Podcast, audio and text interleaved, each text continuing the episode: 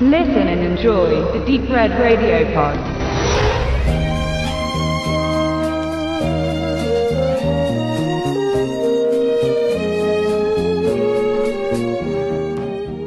Das Filmfest Dresden gehört zu den bekanntesten und beliebtesten Filmfesten seiner Art in Europa. Und wer nun gerade meint, nie von diesem Filmfest gehört zu haben, dem sei gesagt, dass es sich hierbei nicht um ein gewöhnliches Filmfest wie die Berlinale handelt, sondern um ein Kurzfilmfestival. Jedes Jahr im April öffnen mehrere Kinos in der sächsischen Landeshauptstadt ihre Türen für ein internationales Publikum, um mit ihnen hunderte von Kurzfilmen irgendwo zwischen einer und 30 Minuten auf der großen Leinwand zu erblicken. Immer im Original mit deutschen oder englischen Untertiteln wird für ein barrierefreies Kinoerlebnis gesorgt. Und das 29. Filmfest Dresden, welches nun dieses Jahr gefeiert wurde, geht noch einen Schritt weiter. Denn einer der Themenschwerpunkte in diesem Jahr drehte sich um Kino für alle und damit ist gemeint, Filme auch für Seh- und Hörgeschädigte zugänglich zu machen. Dazu wurde für bestimmte Programmpunkte nicht nur ein Gebärdendolmetscher engagiert, sondern die Filme liefen zudem mit Untertiteln für Hörgeschädigte sowie mit Audiodeskription für Blinde, die über einen gesonderten Kopfhörer übertragen wurde. Somit konnten in diesem Jahr erstmals wirklich fast alle am Filmfest Dresden teilnehmen, ohne große Hürden in Anspruch nehmen zu müssen. Auch für Rollstuhlfahrer konnte in einigen barrierefreien Kinos in der Stadt das Filmfest zugänglich gemacht werden und dies darf durchaus als gelungener und großer Schritt in Richtung Kino für alle angesehen werden.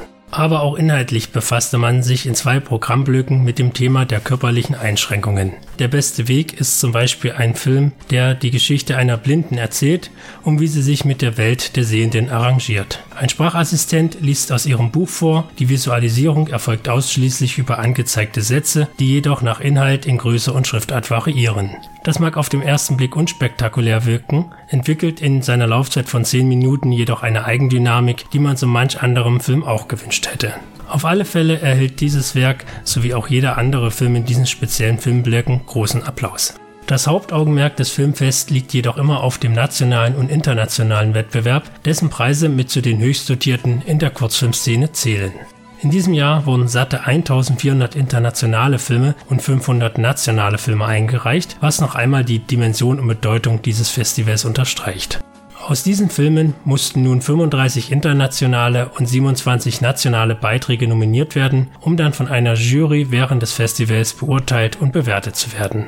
Und für die Zuschauer, darunter in diesem Jahr alleine 600 akkreditierte Gäste, hieß es in sechs internationalen und fünf nationalen Blöcken ebenfalls Vorhang auf für Kurzfilme so unterschiedlich ideenreich und mitunter skurril, dass kein Block wie der andere wirkt. Lediglich Dokumentationen sind außen vor, ansonsten gab es von Drama, Komödie, Sozialstudie bis hin zu leichter Genrekost alles zu entdecken wobei Genrekost wie Science Fiction, Horror oder Action leider zu den eigentlich einzigen Schwachpunkten des Festivals gehört. Anders als zum Beispiel in Landshut, wo es für den Genrefilm ja einen ganz eigenen Schockblock gibt, gibt es in Dresden bislang nur sehr wenig von dieser Sorte Film zu entdecken. Zwar ist es nicht ganz ausgeschlossen, in der ein oder anderen Zusammenstellung schon mal einen Horrorfilm zu entdecken. Zum Beispiel gab es in diesem Jahr den wunderbaren Elisa zu sehen, der nicht ganz unauffällig, wenn auch laut Regisseurin dennoch rein zufällig nach der Kurzfilmvariante von Ich seh, ich seh ausgesehen hat. Doch für Genrefreaks dürfte es letzten Endes doch etwas zu wenig sein, was das Fest für sie zu bieten hat. Am Genre nächsten sind da vielleicht noch die Panoramablöcke der Auswahlkommission genannt, in denen Filme gezeigt werden, die es zwar nicht in die Nominierungsliste geschafft haben, jedoch trotzdem irgendwie auf die Leinwand gehören. Auf alle Fälle wäre ein eigener Schockblock für Horror, Sci-Fi und anderweitige Genrekost noch eine sinnvolle Ergänzung zum sonst so tollen Programm. Und wer genug Wettbewerbsfilme gesehen hat, der darf sich noch nach so manch weiterem Special-Block umsehen. Denn wie bereits erwähnt, die Masse an Kurzfilmen ist bei diesem Festival schon fast einzigartig. Neben den schon erwähnten Themenschwerpunkten zur barrierefreien Kino gab es auch in diesem Jahr wieder Blöcke, in denen Filme aus bestimmten Ländern gezeigt werden, die sonst nicht so oft zu sehen sind. In diesem Jahr gab es unter anderem Slowakei als Animationsland zu bewundern, sowie aufrüttelnde Filme aus dem Filmland Syrien. Wie es sich für Dresden gehört, zudem eine mitteldeutsche Kurzfilmnacht und auch Kurzfilme aus der ehemaligen DDR sind jedes Jahr auf dem Festival vertreten, diese meist jedoch mit einem zwinkernden Auge.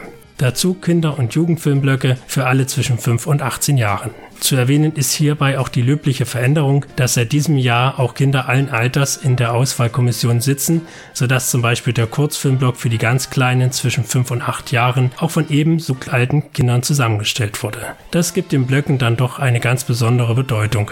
Und im Special-Filmblock für Kids lernen die Kinder sogar, wie man einen eigenen Kurzfilm drehen kann. Am Ende des Festivals steht dann, wie bei so vielen anderen Festivals auch, die Preisverleihung.